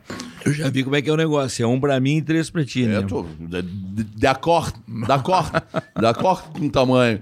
Cara, Guri, me conta mais um pouco do Guri Guri. Me conta um pouco mais, Jair, do Jair Guri. Como é que foi tua infância, meu velho? Cara, sete irmãos, né? Sete irmãos, não, sete filhos, né? Eu e mais seis. Ahn, e aí, cara, meu pai tocava violão, cantava, era muito engraçado, fazia até mágica, né? Então eu peguei muito dessa parte Ah, dele. Muito, vem muito, daí, Muito, muito, com muito, certeza. muito. Era um, ah, era uma figuraça, queridão. E também, assim, agregador, fazia jantares lá pros amigos, umas boias umas boia diferentes, Galdéria. Ele era gauchão, era... não, não. Na oficina mecânica dele, no, no, no comércio de peças que ele tinha, né, ali na Rua do Parque, que era, um, era um- um- uma rua tradicional de, de venda de peças e tal. O pai teve comércio ali muitos anos.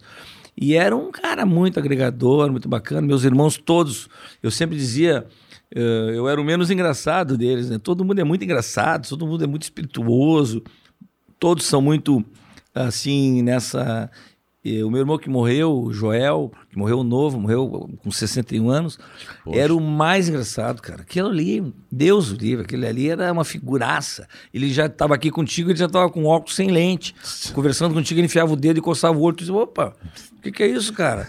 Aí, entendeu? Um relógio sem ponteira, e tu olhava, que é? não, é que eu não tô nem ligado, não tô ligado a hora. E assim era tudo, cara. Era muito divertido, era sempre com sacanagem o dia inteiro. E era contador, ele que fez o. Ele foi o primeiro. Ele foi o primeiro presidente do, do, Ses, do Sescom. Sescom. Ah, Sescom, que hoje é uma potência. Sim. Ele que criou, junto com mais dois, três Pô, contadores na época, o Sescom. Ele foi o primeiro presidente do Sescom. Que bacana. Então era um cara que, pô, foi muito bacana, mas tinha esse lado engraçado dele. Era mu- Então a família toda tinha essa pegada até hoje. Quando se reúne, é fantasia. Cara, tu falou agora, Quando eu, eu- comecei, eu- quando eu comecei meu negócio, a mala que eu andava. As roupas que eu usava, as, as perucas que eu usava, Já vinha. já era da minha casa lá. Eu pedi pra mãe, eu pedi, mãe, Uhum. me empresta com a tua mala lá. As peru, as fatiotas do pai, a dupla caracu, quando eu lancei a dupla caracu, eram as fatiotas do meu pai que As tava ali. fatiota Né? é muito boa. Tu fala postigo também? Não, Hã? fechar os postigo. Postigo. Sabe o que que é postigo? Não sei. Postigo é a veneziana, cara. Postigo. Ai, meu pai, é do meu pai meu que tempo. falava da fatiota. Meu pai teve um. Meu pai fundou um, um time de futebol, cara, em, em Bagé, na década de 40. que Chamava Associação Atlética Gente Bem. Eles jogavam bola, cara, vestidos do clube comercial, né? O clube comercial sempre foi. a- Era o comercial e o dos cacheiros do cacheral. E eles jogavam vestidos de camisa social, o goleiro jogava de colete e os jogadores todos de gravata borboleta, cara.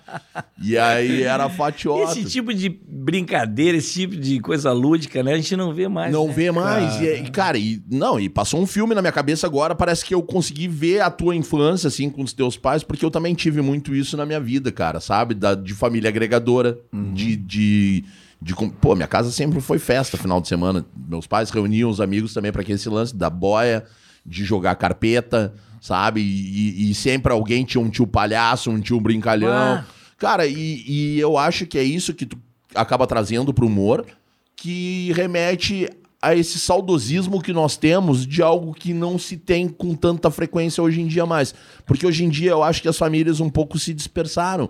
Tipo, é o filho dentro do quarto, mexendo no celular, as pessoas sentam na mesa, não tem mais tempo de conversar, elas estão ali batendo um papo, mas estão aqui no celular, mexendo no telefone, sabe? E, cara, meus pais sempre tinham uma piada pronta, sempre tinha uma brincadeira, sempre tinha alguma relação de falar da comida, que aquela comida era de cérebro de minhoca, sabe? Essas coisas, essas coisas que são bacanas, cara.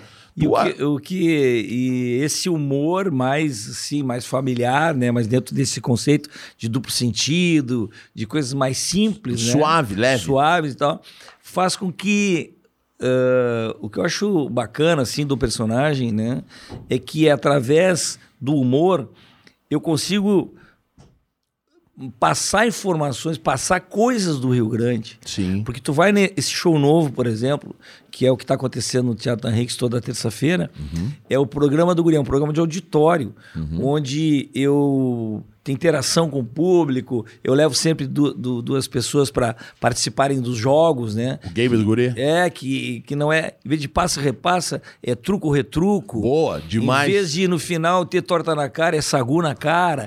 É, é tudo sobre o Rio Grande do Sul. A decoração. Tia, eu quero ir um dia num negócio é desse aí. sensacional. As perguntas são só sobre o Rio Grande. Ah, então se fala da música, se fala da. Tem a disputa da chula, sempre vem um CTG. Legal. Sempre tem a participação de um CTG. Vai a galera toda do CTG, onde o, o chulhador do CTG vai Sim. disputar o troféu com o Licurgo.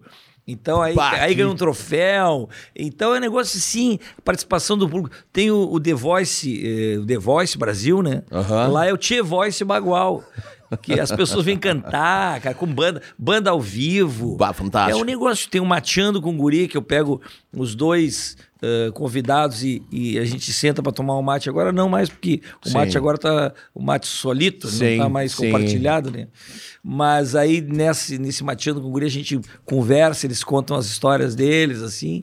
Então é um show, tá dando quase duas horas, né? A gente tá tentando baixar para uma hora e quarenta e cinco, mas tá difícil, porque acaba que... Mas o pessoal sai Ah, dali mas, cara, leve, é, cara, é isso, é isso que é importante, porque hoje em dia, às vezes, tu vai eu- assistir, tu sai do, do negócio pesado. Parece que tu entrou numa, num, num campo Não, de concentração. Ele sai, ele sai leve, ele sai, ele se diverte, ele vê uma boa música, ele assiste um show com luz, um cenário maravilhoso, né? Ele vê dança.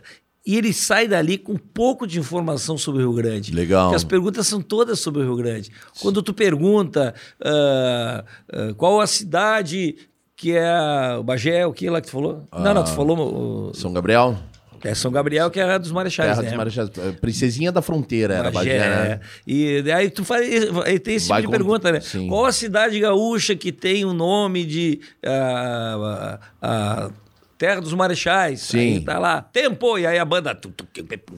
E o cara as- toca na luz, é, Maragatos contra Chimangos. Maragatos contra Maragatos, responde. Daí, e, o, e o público tem uns pompom vermelho, metade é vermelho, metade é branco. que, que baita. Que, Entendeu? Que baita Aí o público fica assoprando, os maragatos ficam assoprando pra quem tá, na, quem tá ali em cima. Quem é, quem é? Tem as provas baguais, quem descasca a bergamota primeiro, quem Boa. faz o mate a jato primeiro. Fazer um negócio meio tipo no limite, assim, agora, hein? Pra uma ideia pro Ah, próximo, é, botar os pra- caras a comer bagulho de touro.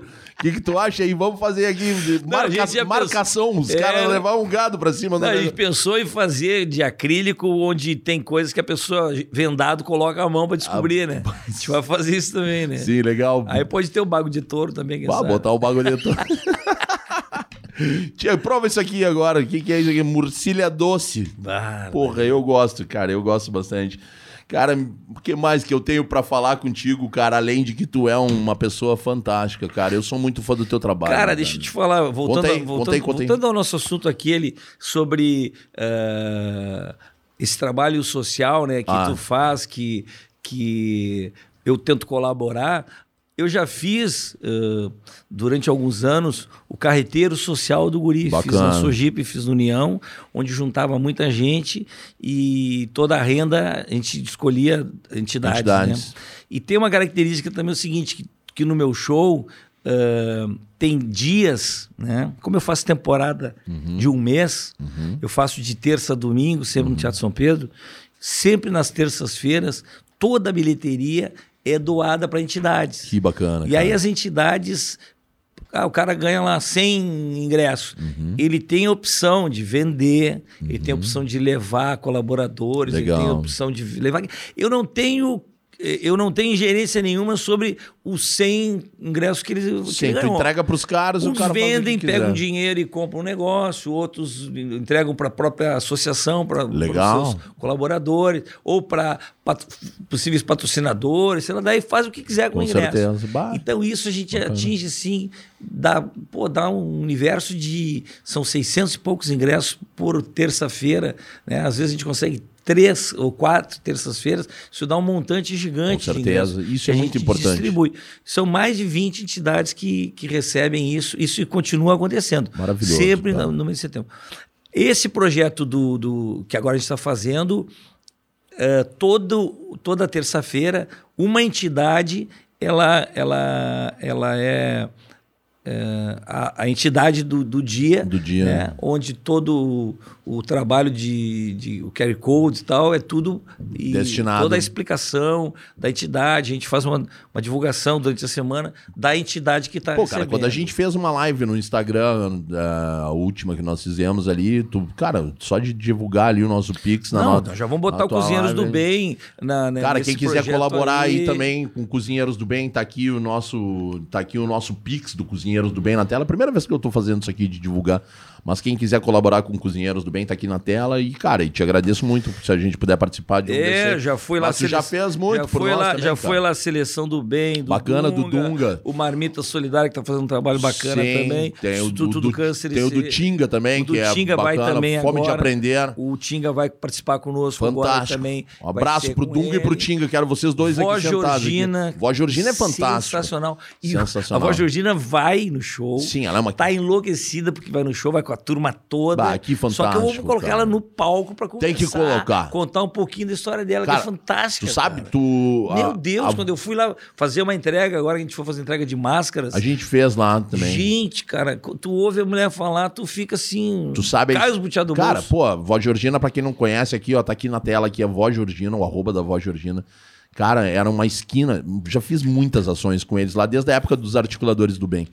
É, a Vó Georgina, aquele ponto de Porto Alegre era um local que na esquina da casa dela abandonavam as crianças. Deixavam no meio-fio e iam embora. E a avó Georgina começou a colher. Começou a colher, começou a trazer pra dentro de casa e se tornou o que é hoje. É impressionante. O, o cantinho da avó Georgina. O cantinho da avó Georgina. A gente ajudou a construir aquele espaço lá com os articuladores do bem. A gente fez Natal solidário com a avó Georgina. Agora, esses tempos, a gente esteve lá fazendo uma hamburgada com a galera também, lá da, com as gurias do Butcher Burger também. Tem que agradecer a Vivi. A gente fez uma ação bem bonita lá na avó Georgina. E sempre que possível eu vou lá porque é um grande fantástico trabalho, Que cara. bacana, né? Tem um. Cara, assim, podemos Então, falar de então- vários projetos sociais aqui Então é em Porto isso, Alegre. né? Eu, na medida do, do, do- do possível, né, dentro dos projetos, de, de- dentro dos shows que eu faço, eu procuro fazer essa divulgação. Cara. e, porque tem muita gente fazendo muita coisa bacana, Tem né, que cara? fazer. E a gente, como. Aí eu volto naquele assunto lá do início. Quando eu digo que o, o eu penso, né, que o artista tem que emprestar a sua rep- representatividade, Sim. a sua relevância para poder falar dessas coisas. E o fato de falar não é que o cara quer se exibir ou não, é para que outros artistas, para que todo mundo possa fazer isso também, né? Eu acho que essa é a importância do, Só- da divulgação. Só existe uma maneira de recuperar o Brasil pandêmico e pós-pandêmico, que é com a coletividade e o engajamento social de empresas, de personalidades, de artistas, de atletas. A gente está vendo muito isso agora nas Olimpíadas, né? Que, que aconteceu desde, desde a da galera que, quando voltou para o Brasil, não quis participar de, de eventos nas suas cidades, de carreata, para não aglomerar pessoas, que eu achei fantástico. E essa e, e de preservar a saúde, né? Lembrando que é, quem ainda não fez a segunda dose, não adianta nada, cara. Tu fez as duas doses, né? gente? Também fiz as duas doses. Se tiver que fazer três, tiver que fazer quatro. Quem tá nos assistindo, não adianta nada tu fazer a primeira dose e não ir tomar a segunda dose. Tem que tomar a primeira, tem que tomar a segunda, tem que continuar usando máscara, porque o vírus tá aí. A gente viu acontecendo casos fora do país aqui de terem liberado tudo de novo, até de não usar máscaras em locais fechados e que está acontecendo de novo de ter lockdown de novo. Então é necessário respeitem as normas da OMS, respeitem todos os protocolos para proteger não só vocês, porque se tu não te preocupa contigo, ok, mas te preocupa em não transmitir para quem está por perto, porque muitas vezes pode ser o teu pai, a tua mãe, a tua avó, a tua tia ou até mesmo um filho teu. Eu tenho um grande amigo meu, cara, que é o Thiago Abib. Tu conhece? O gaiteiro? Thiago Abib, essa daí eu acho que eu tenho certeza que tu vai levar pra ti também contigo na tua vida. O gaúcho que é gaúcho, ele fala dois tchê num tchê só. Dois tiros não tinha só. Ele fala, mas tchete. Tchete! Tchê, que é o... Mas tchete, é, É um dois tchê. delay, um delay. É um delay. Tchete.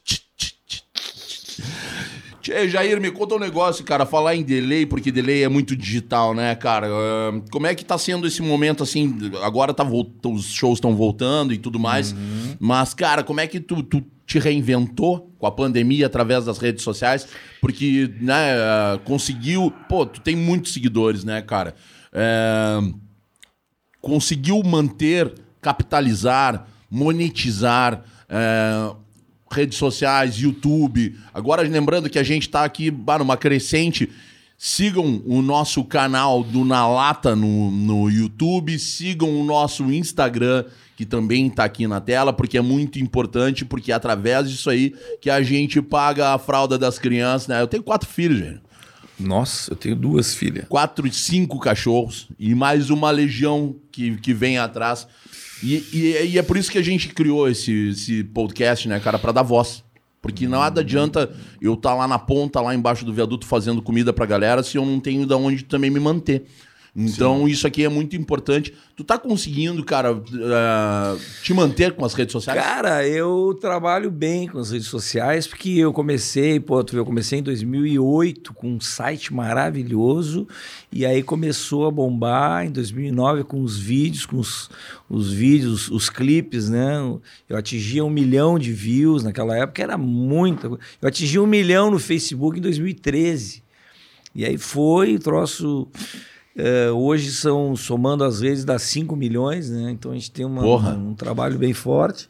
E em 2018, sei lá, a- o meu faturamento era 20% mídias sociais e uso de imagem. Aí no outro ano aumentou para 40%, foi aumentando.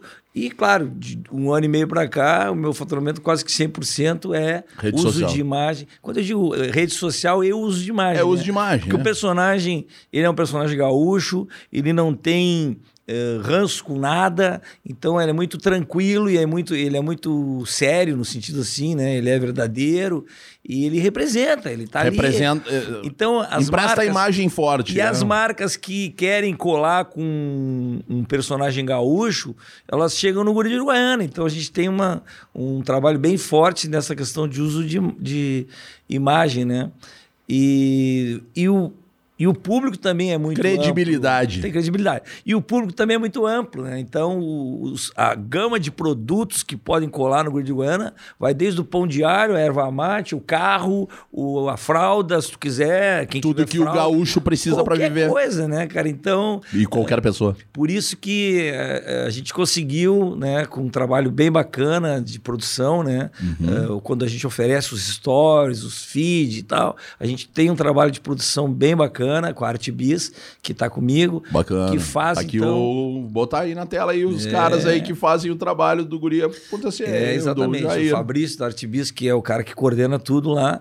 E a gente consegue, então, entregar para o cliente um trabalho, um produto muito bacana, né? Legal, cara. E ele também vai poder replicar esse, esse produto, esses vídeos, essas histórias, vai poder também nas, nas redes sociais dele. Então, então graças a Deus, a gente está conseguindo manter esse trabalho por conta né, da, da- E agora voltando aos Do shows. digital. É do digital. E agora, com a volta dos shows, graças a Deus, daí a coisa vai voltar a engrenar, né? Porque eu tive que correr atrás nesse período aí, né, cara? Quando aconteceu, em março, quando aconteceu, eu tinha feito o Faustão, né? tinha feito Uhum, sim. três apresentações no Faustão. Eu já estava com a agenda bacana. Tanto é que quando do dia 20 de março até 30 de abril, só naquele período de 40 dias, eu tinha 23 shows agendados, com cachê, com tudo. Perdi tudo. Tudo. Então, todo o faturamento aquele que a gente ia conseguir voltar a, a- a se equilibrar caiu. Puta. Então foi muito, foi muito terrível, né? Sim. Então tive que procurar ah, financiamento do BNDE, não sei o quê, do Procento, não sei o quê, pro Em- pro- Enta, Empa, é, pro EMPA, IPA, pro EMPA, sei lá. Foi- eu tive que buscar recurso. Quando o governo deu lá para pagar salário, o empréstimo para pagar salário, eu tive que pegar, porque eu tinha a equipe toda com salário, né, com carteira assinada. Pô. Tive que buscar isso aí. Não foi fácil, cara. Foi um negócio complicado. E eu fico imaginando para mim, que ainda tinha esse faturamento paralelo, né? Aham. e, eh, já foi complicado. Imagina Imagina para o artista que não teve, não tinha esse recurso Não, das durante- mídias sociais. né, Durante cara? a pandemia, a gente auxiliou 300 é, ONGs junto com a galera da graxa, os artistas, Sim, né, a galera que fica sim, atrás a dos bastidores. do, do- do- dos artistas. Mandar um abraço pro Piquet Coelho aqui, que é um cara que também. As MURS, a Associação Aham. dos Músicos, que também fez um trabalho bacana. Exatamente. Então, também a gente teve que fazer, também participar, né, através de lives e, e vídeos e tal, para promover essa, esse auxílio para os artistas. né? Logo, os que mais auxiliaram quem estava no período difícil dentro de casa foram os que mais passaram. Exatamente. Foram os primeiros a parar e vão ser os últimos a voltar. Exatamente. É E complicado. complicado, né, Por cara? isso que quando tu vê uma live, tem lá o Pix, um, um chat, super chat para colaborar, vamos colaborar, pô. É um couvert virtual, né? Pô, Vamos cara, lá. hoje em dia aí nas redes sociais, aí no Instagram, por exemplo, tem o lance de comprar selo ali, cara, comprar selinho. Pô, o guri de Uruguaiano, o Jair, né? Abrindo uma live aí, cara, entra lá e compra o selo lá do cara, porque com certeza não tá ajudando só o Jair, mas sim toda a equipe que vem por trás desse grande artista que tanto nos representa. Cara, eu tô feliz demais. Eu tô bem... Já tinha participado de algum podcast? Atualmente não, porque atu- o podcast agora, esse modelo. Esse formato esse aqui, formato é, agora isso aqui não, não tinha isso é- participado. pô, legal, é que cara. Tá difícil para eu participar também, né? cara? Agora a gente tá conseguindo mais porque, enfim, estamos vacinados, né? Eu, eu testei Covid hoje de manhã ainda. Mas vim porque, pô, tem uma puta consideração por o teu trabalho aí. Eu acho que Valeu, é cara. extremamente importante a gente participar da divulgação desse podcast aí, porque tu tá trazendo muita gente aqui para contar as histórias, histórias legais. né? Cara, eu quero mostrar, na verdade, é esse lado aí, esse, esse lado do artista, porque o guri de Uruguaiana todo mundo conhece.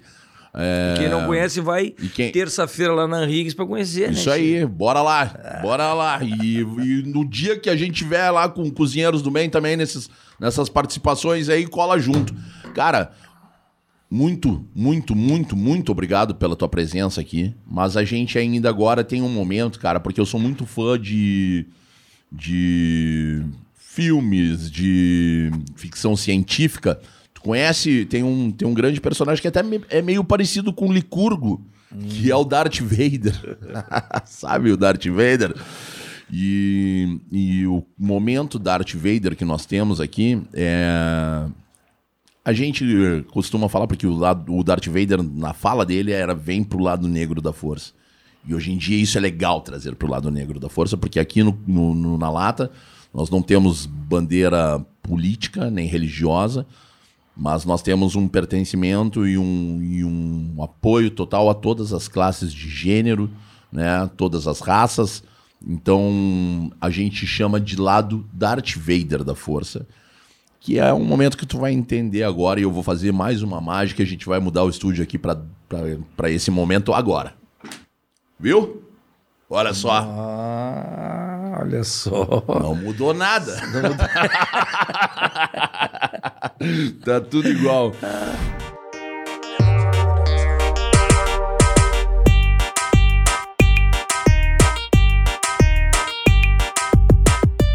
Mas esse momento aqui, ó, eu quero agradecer a, minha querida Ana Guedes, cara. É, as roupas que eu uso são da Híbrida Online. É uma marca daqui de Porto Alegre. Porque gordo, gente grande em si, é uma merda de achar roupa, Eu gente. pensei que fosse da Varca que tu usava. Eu também uso da Varca. Minhas camisetas são da Varca. E agora a Varca fechou em Porto Alegre, cara. Tô ralado.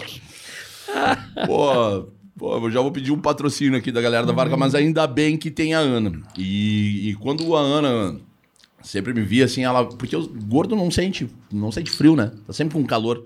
Eu nas ações do Cozinheiros do Bem, lá no, no frio, no, no inverno, e ela, Júlio, pô, tu tá sempre de manga curta.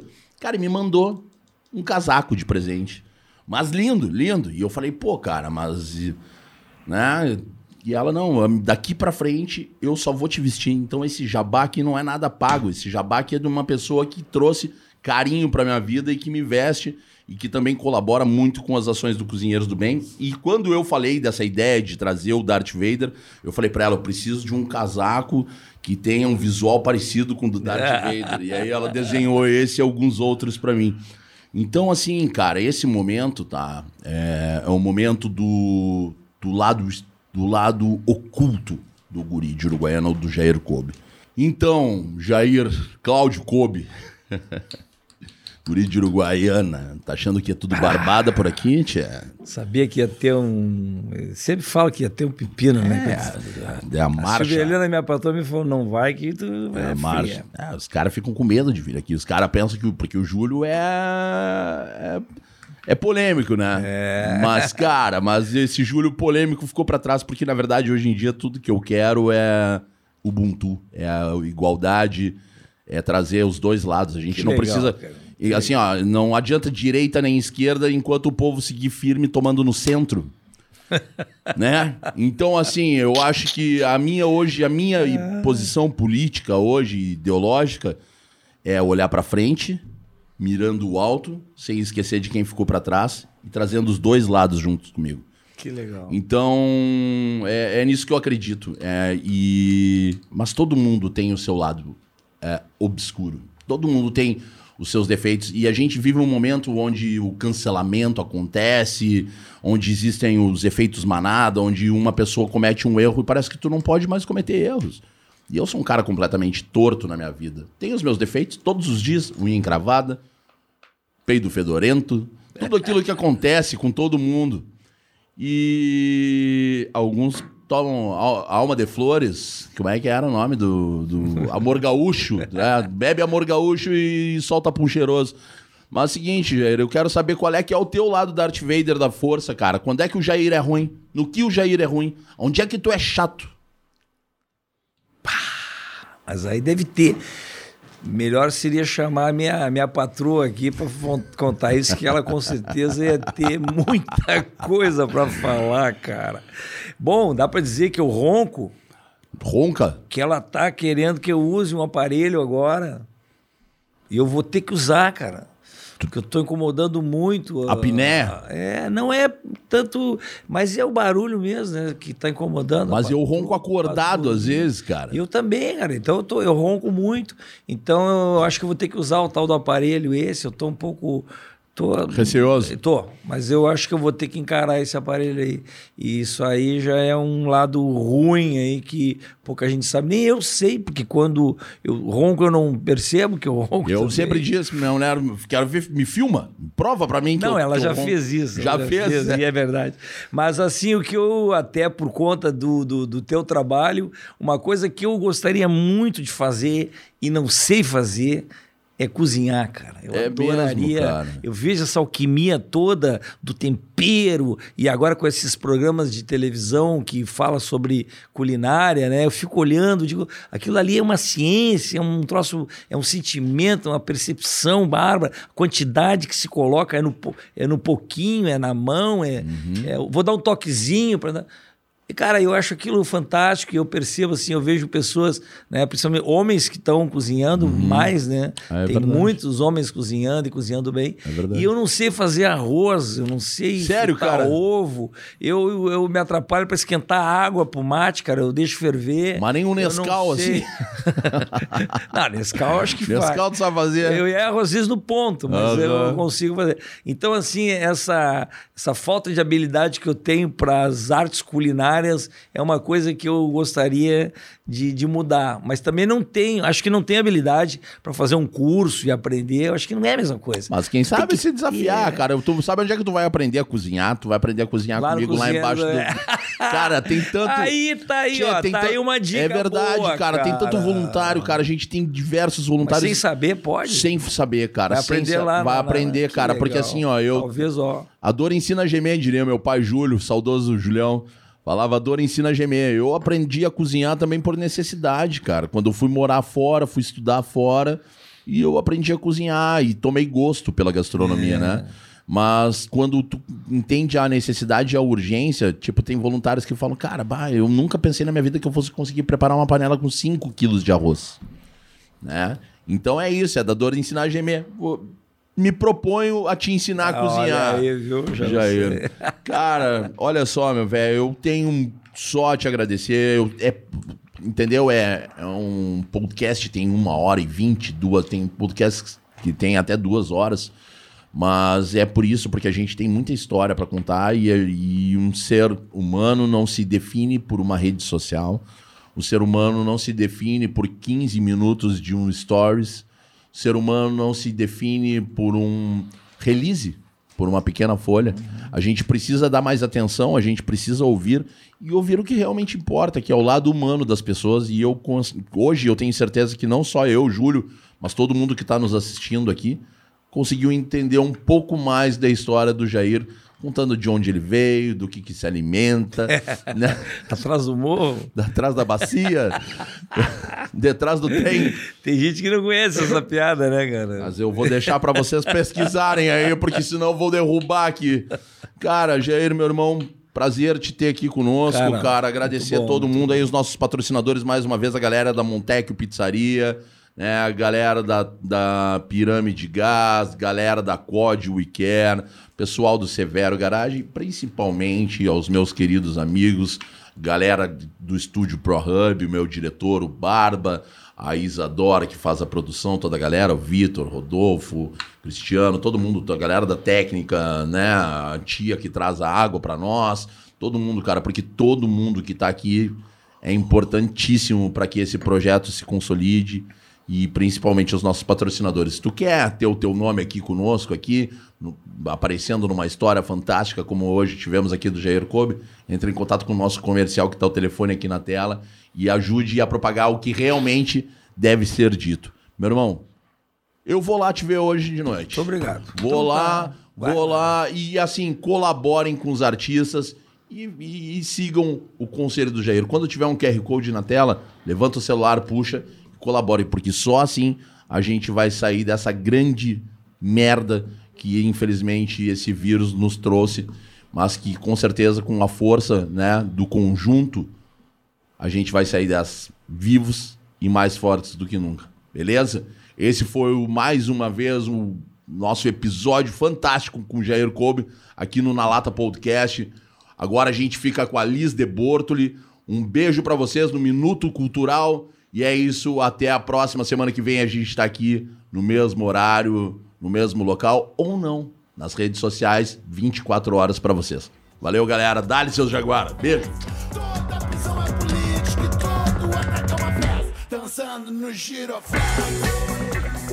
Salve, salve galera, salve Júlio Rita, eu sou Liz de Bortoli e eu hoje volto para falar sobre música. É que a banda Tribo Brasil tá completando 18 anos de vida e para celebrar a maioridade eles lançaram um crowdfunding, um financiamento coletivo. A Tribo é formada atualmente pelo Gabriel Maciel no violão e na voz, Rafael Camarão na guitarra e na voz, o Alan Furtado que faz baixo e também a voz, a Estefânia Colombo que está na flauta e também na voz voz e o Gabriel Cabelo na percussão com o Juan de Moura na bateria. Quem curte ir pro barzinho com música ao vivo aqui em Porto Alegre, curtia, né? Agora na pandemia a gente está um pouco limitado, mas já deve conhecer a Tribo, que antes da pandemia estava sempre tocando nas noites da cidade. É uma das bandas com maior presença nos palcos de Porto Alegre e região. Mas esse momento de pandemia interminável está difícil para todo mundo e para quem fazia shows quase que diariamente ficou bem mais complicado. Ainda mais em um momento tão especial para ser dividido com o público, né? O aniversário de 18 anos da banda. Eu sou super fã da tribo e já tive o prazer de assistir eles ao, ao vivo algumas vezes. Então, se você curte MPB e ritmos como samba, baião, ijexá, frevo, carimbó e samba rock e ainda não conhece a Tribo Brasil, tá na hora de conhecer. Suas músicas autorais cantam a cidade de Porto Alegre, como Dilúvio, Riacho Triste e Praça Garibaldi. Também falam sobre cenas comuns às cidades grandes, como a música intitulada Cidade, e trazem suas críticas, como em Dono do Samba, que fala sobre a desigualdade de remuneração entre os músicos e os donos dos espaços de show. E tem ainda um monte de coisa boa para vocês escutarem. Bom, o crowdfunding deles está no ar pela plataforma apoia.c e o valor total de 15 mil reais será para eles gravarem e lançarem uma música e dois novos clipes. Essa grana não é só para pagar a banda, mas também uma rede de artistas e técnicos que trabalham para levar o som da tribo para todo o Brasil, como eles mesmos dizem lá na descrição do financiamento. Cada cota de apoio traz uma recompensa que vai desde ingressos para os shows pós-pandemia até agradecimentos, roupas da tribo, como essa camiseta que eu estou vestindo aqui, oficinas de instrumentos com os músicos, figuração no clipe, quadro original com a arte da capa do single, enfim, tem recompensa para todos os gostos e estilos. O importante é apoiar e fazer acontecer mais essa super proposta da tribo. Para conhecer mais sobre a banda, eles estão em todas as redes sociais e plataformas de streaming e vocês também podem escutar e saber mais no site deles, bandatribobrasil.com.br. Lá no site ainda tem um monte de fotos dos shows e a gente mata um pouquinho da saudade de aglomerar nos barzinhos e casas de show que fazem tanta falta agora. Das aglomerações que eu mais sinto falta, ir a espetáculos de música é uma das maiores saudades. Então eu já tô ansiosa para esses shows pós-pandemia. E vocês, estão com saudade de quê? Comenta aí para nós.